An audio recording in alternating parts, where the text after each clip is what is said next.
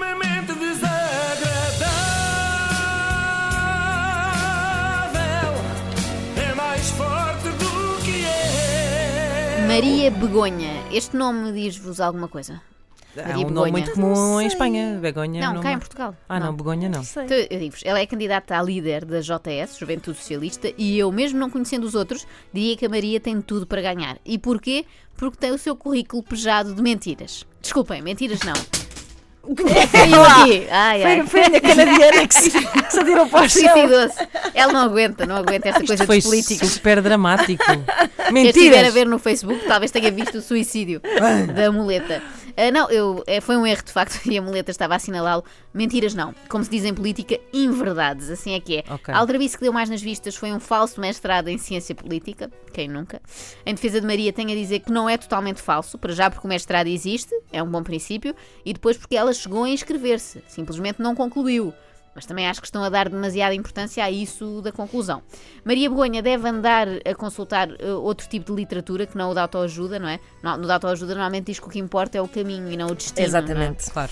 Eh, ela deve andar eh, a consultar qualquer coisa do género manual de instruções para o político moderno, porque já tem a escola toda. Quando confrontada com estas mentiras, o que é que ela fez? Disse que a culpa era do diretor de campanha, que é responsável pelo site. Eu não sei a quantas aulas do mestrado a Maria faltou, mas nota-se que apanhou aquela em que o sumário era sacudir a água do capote, técnicas base.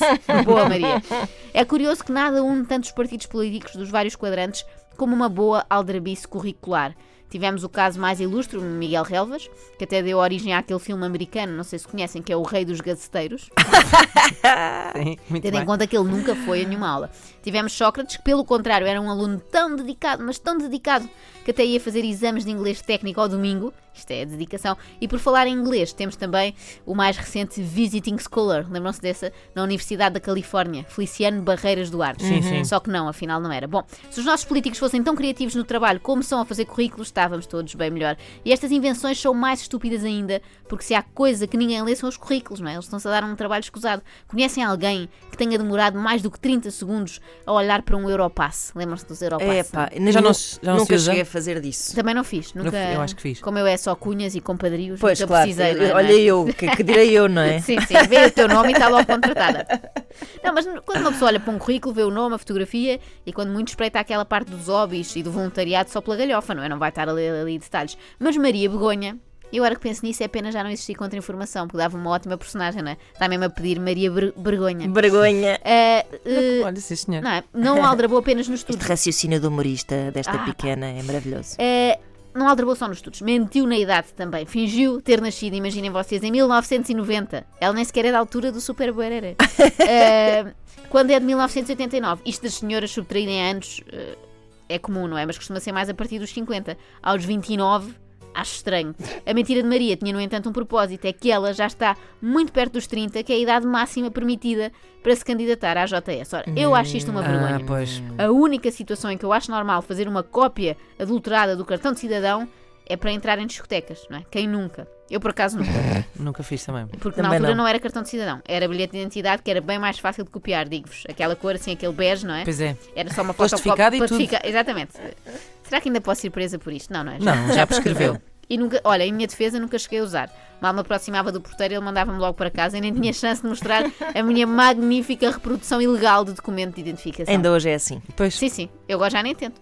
Bom, mas no que toca a currículos, e para não estarmos aqui só a dizer mal do CV alheio, quando temos telhados de vidro e bem sabemos, eu fui consultar os vossos e também encontrei algumas inverdades. Por Ui. exemplo, Ana Marco Ai, ai, diz ai, que ai, concluiu com sucesso o curso de prova de vinhos nível 1.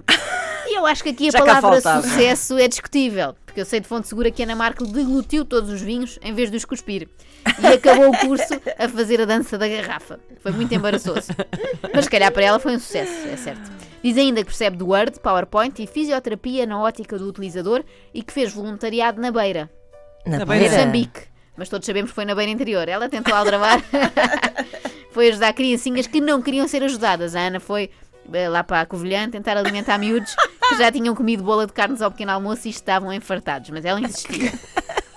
Currículo de Luís Oliveira, e é uma pena não estar cá hoje, é surpreendente. Diz que andou na escola da vida, mas eu fiz pesquisas e não encontrei nada que o comprove. Diz também que fez um workshop de representação com o Filipe Laféria, tendo sido o trabalho final uma apresentação do Jesus Cristo Superstar, Ah! em que desempenhava o papel principal. A mim, custa-me a quê? Não é pela falta de talento, é mesmo pela falta de cabelo, não é? Pois. Pois. Nos trabalhos de televisão diz que apresentou a Grande Noite com o João Baião, não me lembro nada disso, mas acredito que seja porque o Baião ofusca tudo ah, em seu redor, não é?